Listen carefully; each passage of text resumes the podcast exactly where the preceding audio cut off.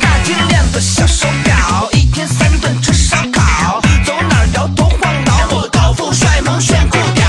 怎么来劲怎么着，怎么澎湃怎么飘，忧愁他嗓门吵，唱什么都红不了。哇哦，每天比洗脑。欢迎收听我们新一集的这个看什么上影节啊！我是孔老师。我是又困又累的大老师，好，大老师，为什么又困又累呢？这个还需要多说什么吗？哎，没有，是这样子。我们今天因为有五部电影呢，对不对？对，但是其实上只看了四部，对，就是为什么看了四部呢？因为又困又累起不来。啊，对，有道理，就是不对，死循环了是吧？对对，今天早上本来我们有个八点半的白牙啊，然后就是。就就没起来嘛，大老师就直接就放弃了，对吧？像像我呢，就是挣扎了一下，发现票没带，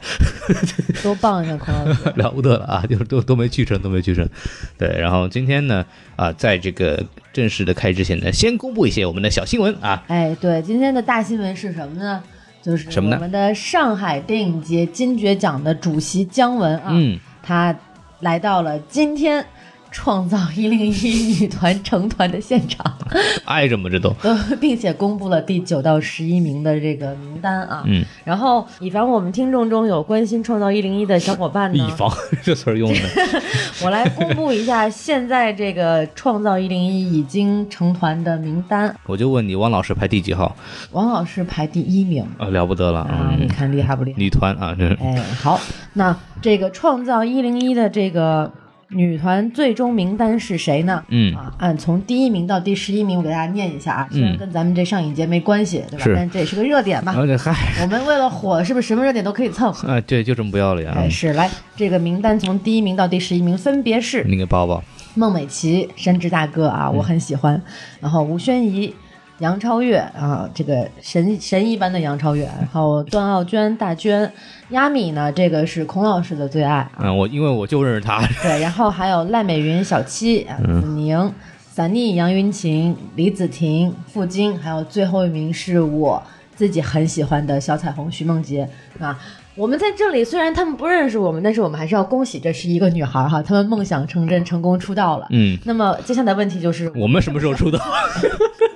太正确了，孔老啊，对啊，了不得！来来来来来，来嗨呃，拜嗨拜拜，就是这个，我们欢迎金主爸爸们啊，欢迎创始人爸爸们给我们点对对对，我们的。各位创始人，请给我们点赞、转发、评论，帮助我们打榜啊，嗯能够登上喜马拉雅 C 位是吧？？C 位。哎呦，都要吐了啊！对，然后就是说说正经了啊，咱们说回来，就是还是聊一聊这个，呃，这这个今天我们去干了点啥，对吧？对，啊，首先就是第一部电影开始说起吧。哎，对，今天也就是我们看了四部的电影，然后呢，就是也是没有参加其他的活动。那么从我们实际上看的第一部电影呢开始说起呢，就是今天早上这个十点钟、十点半，对，今早上十点半在在这个呃上影城这个衡山店啊，就是以前的衡山电影院的呃播放的这个谢晋导演的一部非常著名的沪语的作品，叫呃大李、小李和老李。哎，他但其实这部作品，孔老师在昨天的节目当中也说了啊，嗯就是这部电影呢，其实在最初公映的时候啊，就不是一个沪语电影，它是一个普通话的电影。嗯，对，但是呢，在追根溯源到最最根源的时候，它其实还是一个沪语电影，只不过那个最老的版本现在找不着了。嗯，然后后来发现，在这个北京的电影资料馆是有这个，但是啊，具体原因昨天说了，反正也没有弄到。这次上海呢，为了这个重新上映呢，呃，重新配音了一版，然后我们可以在这部电影的片尾彩蛋就可以看到那些明星阵容啊，比方说什么郑恺啊、曹可凡呐、徐峥啊，还有像上海这个滑稽说唱团的团长这个钱程，包括现在这个非常有名的一个滑稽戏演员叫舒月啊，就作为这个主要的这个配音的成员啊。这部电影呢，大老师你可以看一下，你你作为一个来到上海不足一年的人，你对这部全沪语的电影的这个接受度怎么样呢？我觉得感谢字幕，不然的话这部电影我是看不懂的。啊，好，呃但是，但怎么说呢？我觉得这部电影它的方言其实并不太影响我的观影体验，并不像《罗曼蒂克消亡史》那样子很影响我的观影，因为我觉得，呃，《罗曼蒂克消亡史》本身就是一个情节非常模糊，然后叙事手法非常多样的这么一个电影。那么再加上方言的这个对我来讲是一个干扰项，嗯。那就很影响我对这个电影的判断。嗯，但是这部大李、小李跟老李呢，它的故事线非常的明晰，嗯，谢晋导演拍的也很明确，对。然后他同时还有一些喜剧的元素在，嗯。所以说整体很轻松，然后看下来之后也觉得还是挺喜欢的，对吧？就主旨很简单嘛，就是每天锻炼一小时，健康工作五十年，哎对。啊，对吧？为祖国奉献出青春啊，是吧？我是祖国一块砖，哪里需要哪里搬、啊，基本上就是这么个中心思想，我觉得嗯还是不错的。好，今天的党费交完了啊。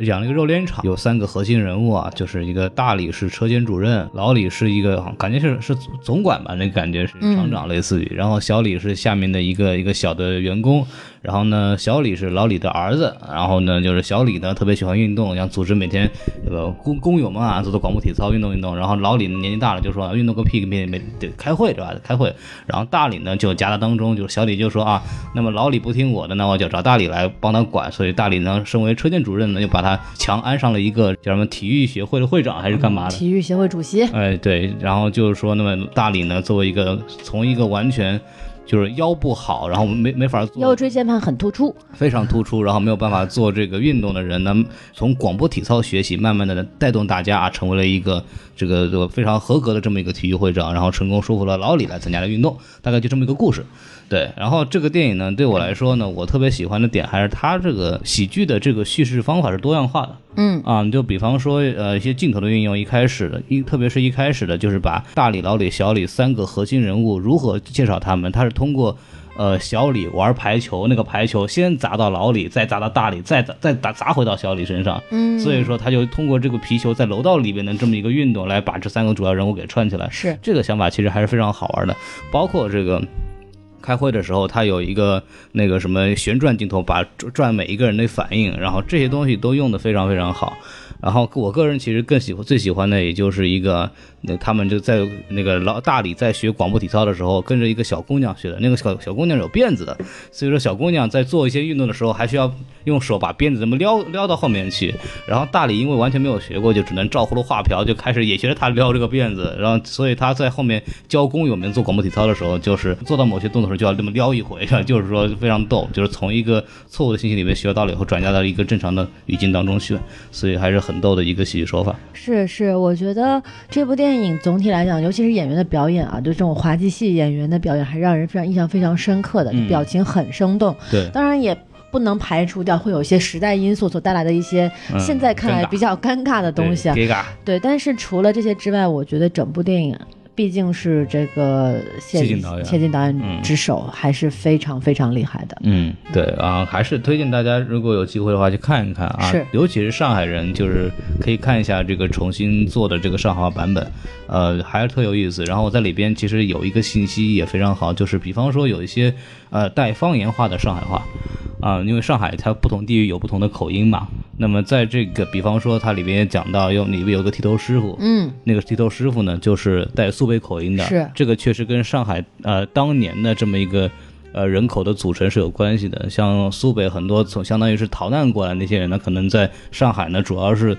一开始都从事了一些比较低端的工作，然后理发师呢是他们主要从事的这么一个呃饭碗。这个其实是符合当时上海的这么一个风貌的，对，对，这个还是非常值得这个，呃，还反正这这个方面还是做了很多推销的东西。用他们配音导演的话来讲，就是他们希望还原的是六十年代的上海话，嗯而不是现在的上海话。没错，然后但是里面其实有个问题啊，这个在很多文章里面也说了，就是大理呢有个外号叫气象台，嗯，对，因为什么呢？因为它这个突出嘛，所以说一有一个什么刮风下雨的这个那个要来的时候，他那个腰会疼啊，这么一个也算是个梗。然后在里边呢，照理说呢，它这个原字幕呢就显示的说，哦，你是个气象台。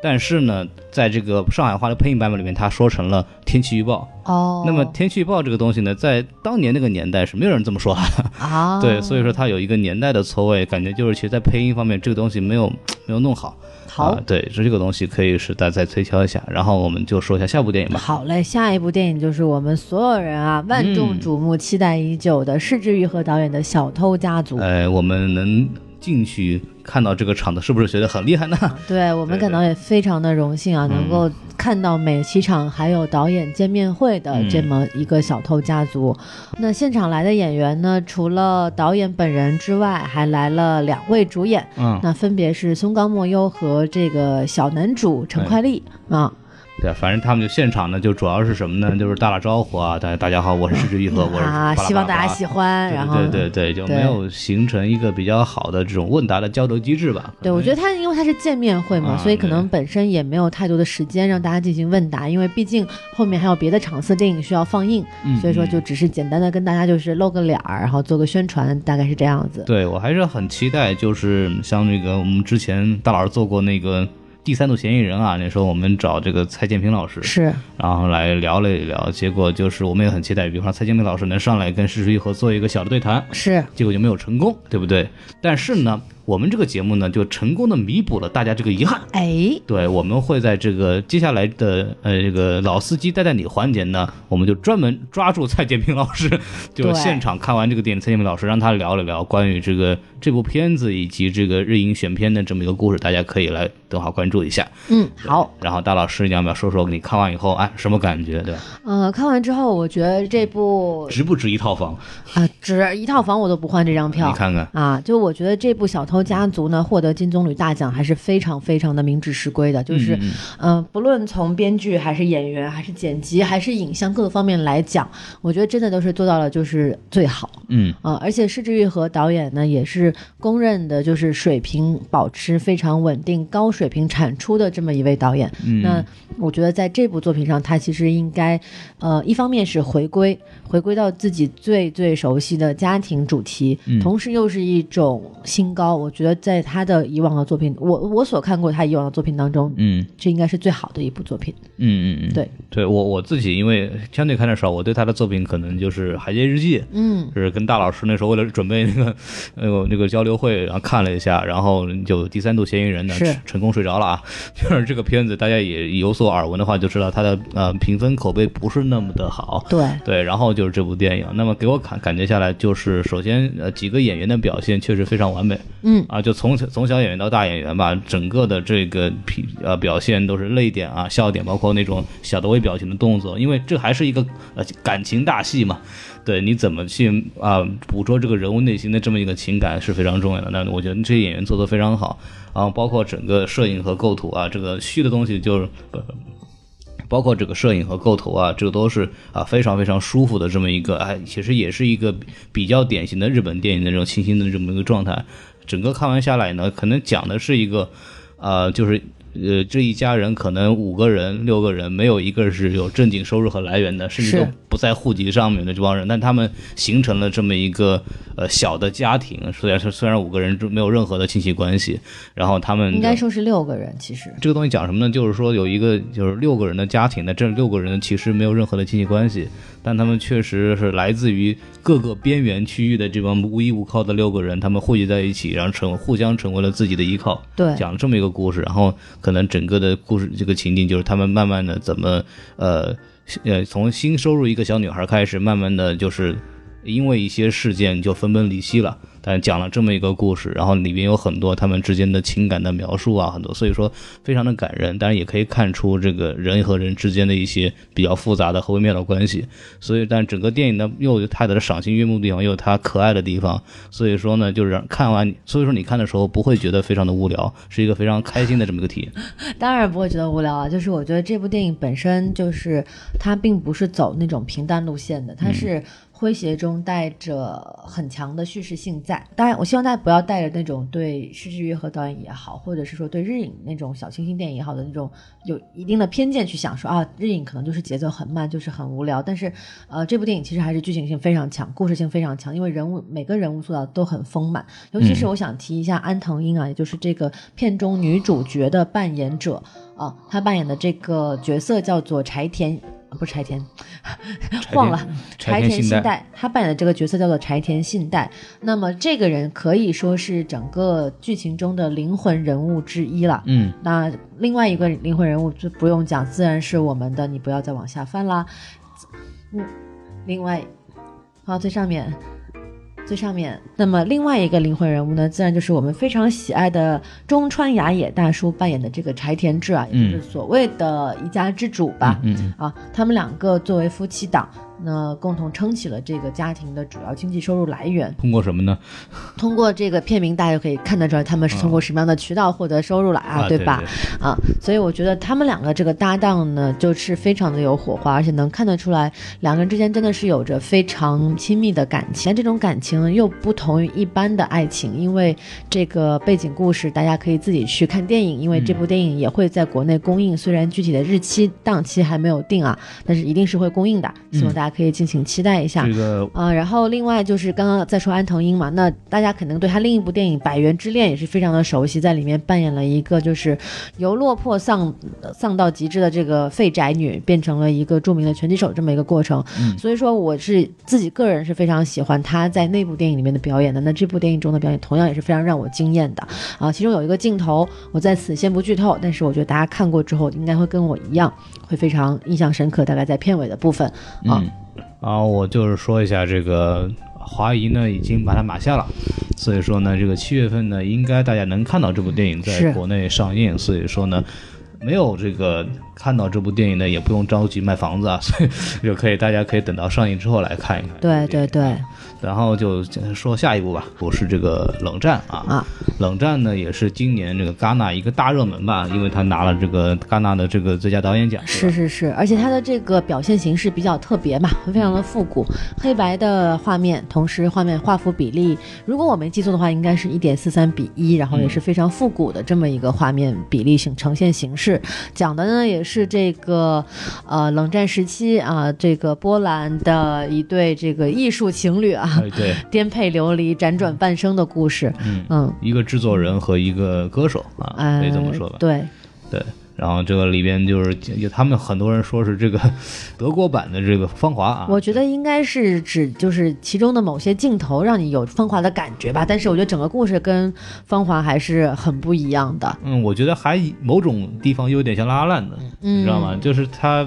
呃，特别是几个分段式的这个 讲故事的方式吧，对。嗯，形式上像。对，嗯形式上有点像，包括也是几个，还是个音乐歌舞的这个元素是非常非常多的，而嗯，且主要是唱歌，嗯，对，然后男女主的这个颜值也都非常非常在线啊，所以说这个大家呢可以去关注一下。但这个电影呢，其实我看下来，包括我们都聊，发现这个故事啊，实在是讲的非常支离破碎，我可以这么说。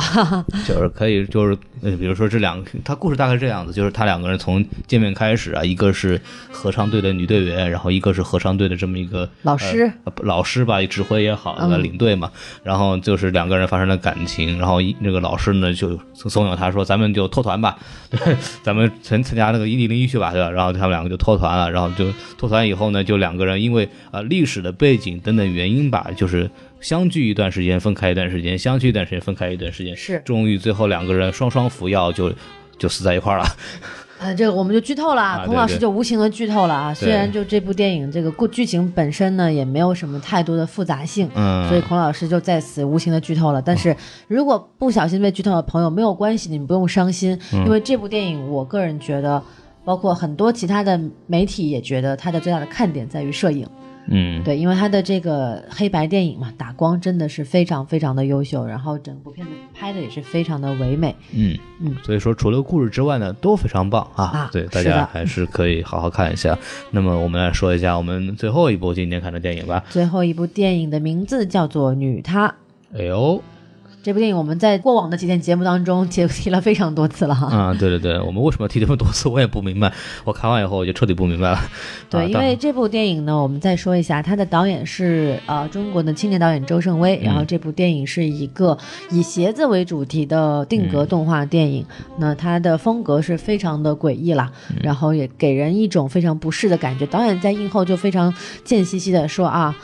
如果让你感觉到不适，那就对啦。嗯对，就让你觉得可能是有一种异样的感觉吧。我觉得他就只是想要制造一种就是所谓的解构也好、挑衅也好、挑战也好，他想打破观众对于定格动画的一种固有思维。嗯，因为我们知道就是呃，国内观众可能接触定格动画的普遍性不是很高。嗯那上一部大家能够了解到定格动画电影呢，还是维斯安德森的《犬之岛》。没错那。这部电影是风格非常萌、非常可爱的一部电影，但是按照照周深伟导演的话来讲，就是其实定格动画是更适合呈现一些诡异气氛的、惊悚气氛的一些东西。嗯那么这部电影就自然承袭了他自己的观点啊，对非常的惊悚和诡异。对，而且他之后的这个映后交流也讲了，这个是一个就是呃拿物体为本体制制作了这么个动画。对对对，他就是解释了定格动画分为两种嘛，一种是偶画，一种是物画。嗯对对，这偶画呢，就是像《犬之岛》啊，然后像什么《小鸡快跑》啊，嗯这样的都属于偶画，就是用陶土或者这种其他材质做成人偶的形状，对然后拍摄成了定格动画。而这个物画的意思呢，就是说用物体本身的样子去拍摄这个物体，对，可能会更更接近于这个材质本身的质感吧。就有一种呃现实与梦境结合的感觉，对。因为啊、呃你用在导演举的例子就是你在电影里面用到的杯子，它就是个真的杯子啊，啊。所以说它有这么一种比较诡异的感觉，对对对它你是一个不会动的东西突然会动了嘛，是，那我们简简单的介绍一下这部电影的剧情吧。这部电影其实，呃，剧情挺复杂的，你说复杂也复杂，说简单也简单。那一句话概括就是说，他在，呃，一开始呢是一个男鞋啊，哎。男男鞋统治的世界，然后女鞋就只能是负责生小鞋子，对，然后小鞋子就会被改造成男鞋，然后投入到工厂的流产，投入到工厂的流水线上进行工作。嗯，那么有一位女鞋，这个非常勇敢，是吧？嗯她就是用机智跟聪明打杀死了这个关大魔王大魔王，呃，关押不是不是大魔王，是关押他们的这个所谓的叫监狱长一样的角色。嗯然后把自己伪装成了这么一个男鞋，然后混入了这个男权社会。嗯那么慢慢他就发现了这个社会的弱点在哪儿，然后就嗯并以自己的力量攻击并革命了这个 原有的统治者。对啊，但是呢，经历了一系列迷茫，他的他的出发点只是为了喂饱自己的孩子啊。对对但是经历了一些迷茫跟挫折之后呢，这打了四年啊，对，然后这个老女鞋呢 就嗯去世了。对然后新女鞋呢就承承接了他的这个家族事业，对然后成立了一个新的政权。但是这个新的政权跟曾经的这个男权政府呢没有任何的区别，嗯，依然还是压迫女鞋，对对啊，对对不是压迫男鞋，男鞋已经就是都快看不见了。对，男不，那里边镜头镜头里边一个唯一的男鞋，又就被改造成女鞋的的样子然后成为了就是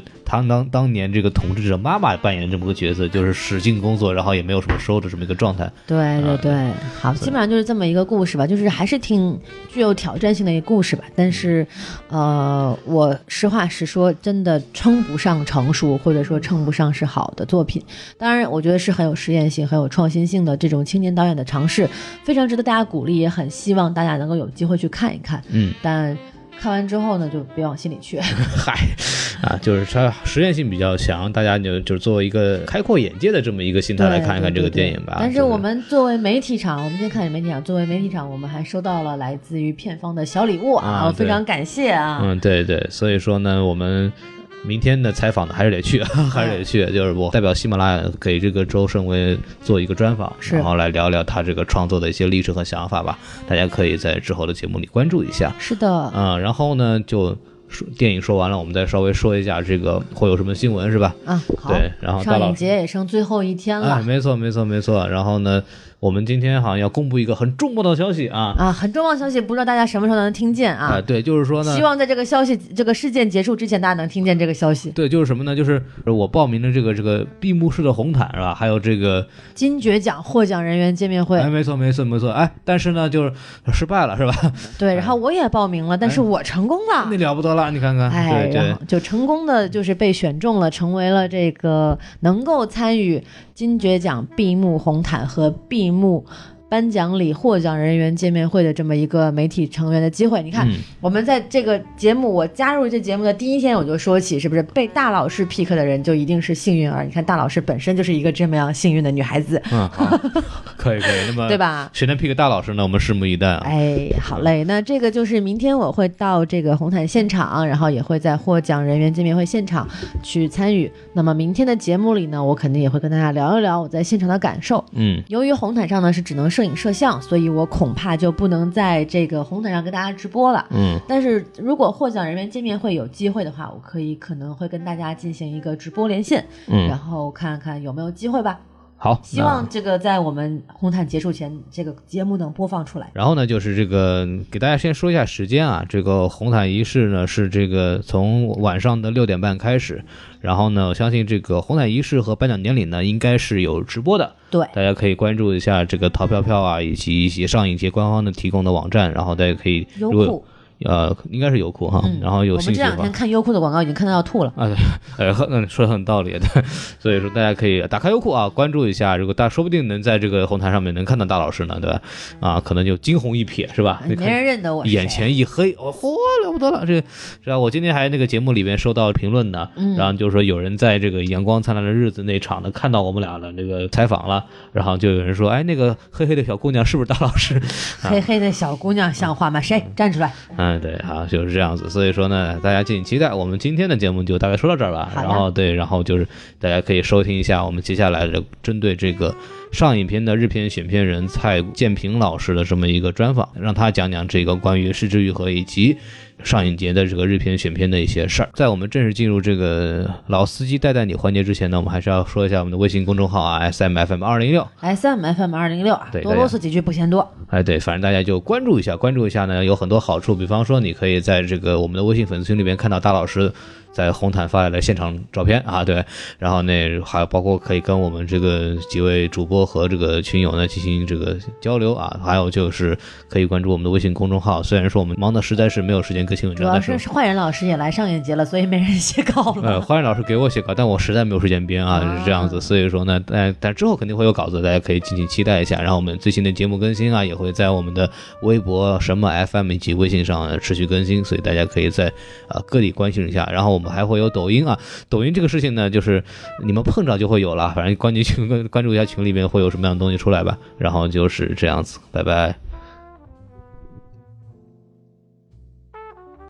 好啊，欢迎大家来到我们这个新一期的这个老司机带带你环节啊。对，然后我们这次的采访呢是在这个刚刚看完美琪大戏院的这个失之愈合的导演的《小偷家族》的这个映后啊，然后我们抓住了一位非常重量级的嘉宾，然后就是这个咱们这次上海电影节的这个日片单元的选片人啊，蔡建平老师。啊，对，然后我们让蔡老师先给我们打个招呼。啊、大家好，大家好，谢谢。好，呃，是这样的，就是呢，既然呢抓到您来了嘛，然后这场是失之愈和导演来到现场嘛，然后这个片子也是这个戛纳自戛纳之后，应该又一次在这个电影节上亮相。然后我想问一下，您是否对这个当初啊、选片子的这个时时候，对片子的选择，包括一些在邀请方面有什么比较好玩的事儿，你可以分享一下的？呃，很很惭愧的是，其实我在我今天也是第一次看这个片子，因为这个片子比较特殊。嗯、一直以来每年其实上影节我们往常都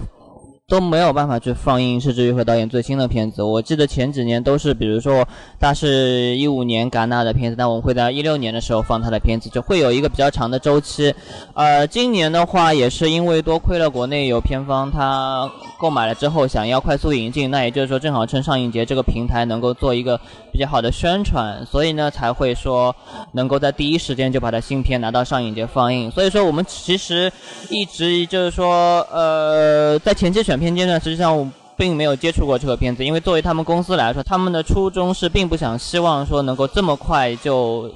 在国内有曝光。当然了，因为现在有有的国内片方买下来，那就反过来，那就不一样了。所以说之前我也没有看过，然后一直到也是非常非常快，可能是在戛纳的结果出来之后，这个就会有一个非常快的他们的当中的操作，可能是国内的片方和上影节有一些呃接触之后，觉得大家双方都觉得能够引进这部片子也是相当难得的，所以就是说呃在上影节做一个全球首映了。所以我觉得对于影迷来说当然是一件好事了，呃，只是只不过可能场次比较少一点，大家抢票比较辛苦一点，但我觉得也没关系，因为之后很快就会有供应的。然后就是想问一下，您自己这次，因为你也说您是第一次看这个片子，其实在线上，然后您看完以后，呃，您有什么感想？然后特别是针对去年《小偷家族》之前的第三度嫌疑人，然后那时候也是我们跟女孩做的映映后嘛，那个时候可能那部片子是他对以往风格的一个所谓的突破。那么这次他其实又回到了这么一个呃家庭的这样的一个环境来，所以您看完这个片子以后，对这个片子有什么样的想法？我觉得前面一次尝试不能说它是失败吧，但可能相对而言就是说，呃，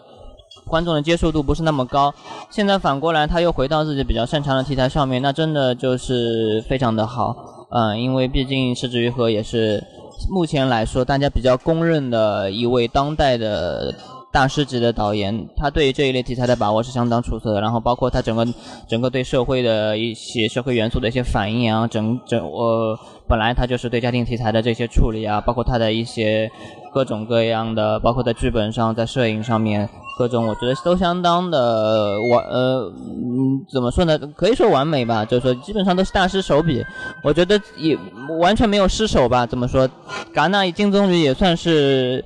对他的一个怎么说呢？实至名归的一个奖项吧。我觉得，而且这部片子也确实在日本国内也成绩也相当出色，有可能也是沾着戛纳的光。但另一方面，也是因为本身这部题材比较容易为大家所接受，大家相对而言更比较喜欢一点。也希望是说能在国内公映之后，大家也能去支持一下，毕竟是一部那么好的作品。我觉得。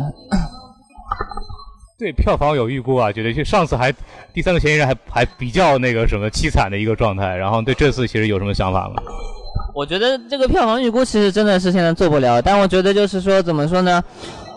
借着戛纳的春风，如果能够早一点上映的话，也许成绩会比之前好很多。因呃，但总体来说，日本片本来就不是一个票房大头，我觉得。总之，希望能比之前好一点吧，然后也更成功一点，这样也许我们将来能有更多的机会再看到四支导演的作品能够在国内公映。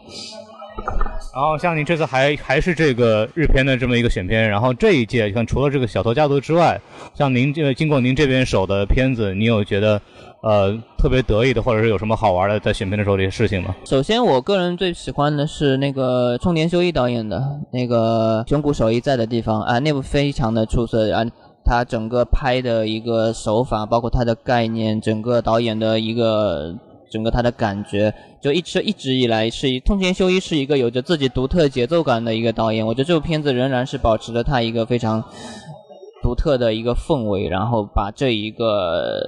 神谷守一这个人物刻画的相当的出色，我觉得这部片子是我非常喜欢的。然后还有一部呢，可能就是有一点两极评论会两极分化的片子，就是。朋克武士，这个片子就是很多人看完之后说神经病啊，或者说怎么样，但有的人特别喜欢，这是一部完全脑洞大开到飞到不知道到哪里去的一个片子。可能就是说有人有人会觉得说啊玩过头了，收不回去了，但有人觉得它有非常嗨。我觉得这个片子就是说，呃，我之所以要提到，是因为确实来之不易，因为我们也是。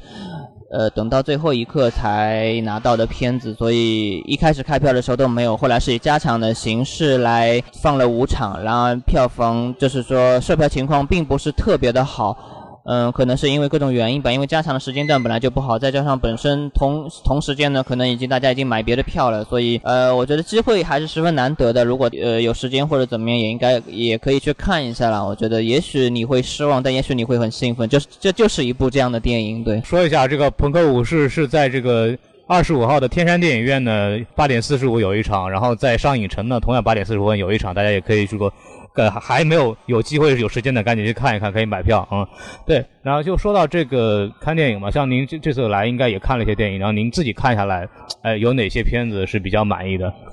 呃，很遗憾的是，美琪的这部《小兔家族》是我本次电影节看的第一部电影，真的是非常非常的忙。我其实我挺羡慕一些普通的影迷，因为他们就是可以。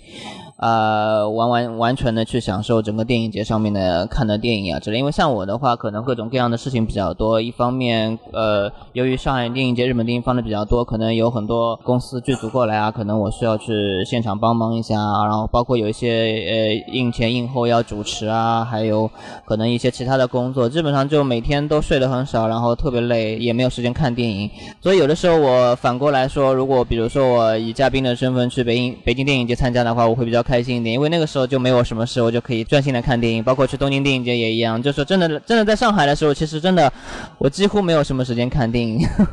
是有一点沙丹老师进上海的感觉，对吧？你喜欢那种感觉，对对对对。然后就是关于这个小的家族，您刚刚看了以后，你觉得有哪些点？因为这里边其实打动人的地方其实挺多的，然后有一些处理的非常好。您自己比较喜欢的一些点，还有。您对这些演员的表演有什么评价？我觉得还是安藤英真的非常厉害，真的可以说是日本年轻女演员当中，甚至说她是最出色的也不为过吧。我觉得真的整个这部片子，当中他真的是最亮眼的。而那个马友的话，当然很可爱，演技也不错，但是我觉得和安藤英在一起的时候，确实是还是安藤英更加那个怎么说呢？那散发一种超强的气场，我觉得这真的是没法比的。然后像像树木希林这样的，本身就是已经老戏骨了，基本上已经炉火纯青的那种感觉了。我觉得你就觉得他怎么说呢？完全是在一个戏里面这样的角色，不不存在什么所谓的表演，或者他本身就已经是这样一个状态了。我觉得表演都还是挺出色的。然后你说比较触动我的点吧，我觉得有有挺多的啦，包括整个对家庭各个人物之间那种本身并不是亲人，但又是又类似亲人的这样一种比较微妙的这一种，其实，在刚才字幕里也说羁绊啊，或者说这样一种关系的一些处理，包括在对整个那么小的一个家里面，就是说怎样去把这个空间给拍出来，显得它就是说怎么说呢？我们可能就是它，因为它是个非常狭小的空间，而且长很大家都是呃长时间待在里面，它并并没有让我们觉得这个空间特别的狭小，或者说让我们就会看腻了同一个场景，它会用各种各样不同的角度或者怎么样来整整现。我觉得这对这一个调度或者说对空间的概对空间的把呃呈现还是非常的出色的。然后就是以及包括他对呃一些社会性的思考啦，通过那个、那个叫什么警察，可能是对那几个人的一些呃质问当中，两互相之间的问答当中来表现一些，来呈现一些他对这个这个现象的一些思考，我觉得这一切也都是不错的。反正总体而言，我觉得真的是非常出色了。我觉得虽然说电影节的时候大家可能抢不到票看不到，但公映的时候还是应该要去。捧一下场的，我觉得真的是肯定是值值得票价的，绝对不会让你觉得浪费了钱或者怎么样。那还有就是关于选片上，其实您也参与了往年的几届选片了。您您看这几年上影节的变化，呃，对于日片选择啊，包括选片上的一些有没有什么呃进步或者趋势是跟以往就是能看出来的？我觉得进步就是数量越来越多嘛，然后趋势也是数量越多。你要是说它有点不足之处，也是也是越来越多，因为这一个成不停的增长的趋势，我觉得其实怎么说呢，有利有弊。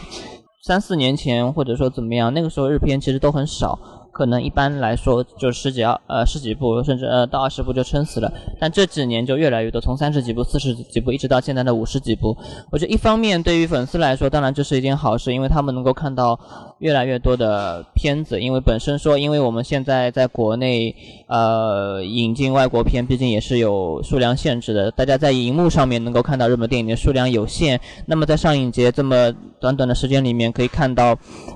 非常非常多的日本的新片，尤其是最新的片子，甚至有不少是世界首映啊、国际首映这样的片子。我觉得对于日本影迷来说，当然是非常幸福的一件事情。但是呢，数量太多了之后呢，说句老实话，我也觉得看不完。看不完之后呢，还有一个问题就是说，往年可能有一些相对而言它很好，但是它并没有那么的，比如说那么的热门的片子啊，像那种迷妹特别多的啊，或者说偶像的片子啊，这什么杰家的那种男星啊或者女星的这样片子，相对而言比较少的情况下，就那他就有更多的时间或者说有更多的闲暇去去选择一些相对而言比较小众，但是个也非常出色的片子。那现在如果比如说我每年五十多部片子。可能大部分的观众都会集中去购买那些最新的大，呃，要么就是大师，要么就是特别热门的片子啊，那些那些都是一票难求。但反而有的时候，我们我们好不容易可能看到一些比较出色的小片子，我们也挺想在上一节放的，但实际实际开票之后呢，又发现卖不动。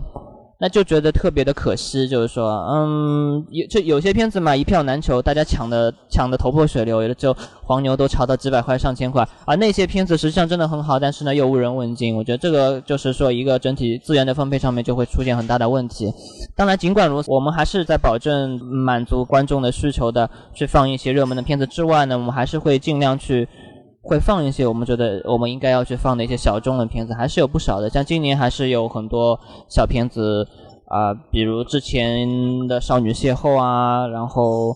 呃，刚刚桃姐在微微博上也发了一条叫《午夜巴士》，也是部非常出色的片子。我觉得有的时候大家可能不太会关注到，但真的应该可以去整体看一下有哪一些可可以值得关注的。我觉得有的时候确实也应该给大家推荐一下。好，那非常感谢蔡建明老师来我们这边做客，然后我们就是下期再见，拜拜。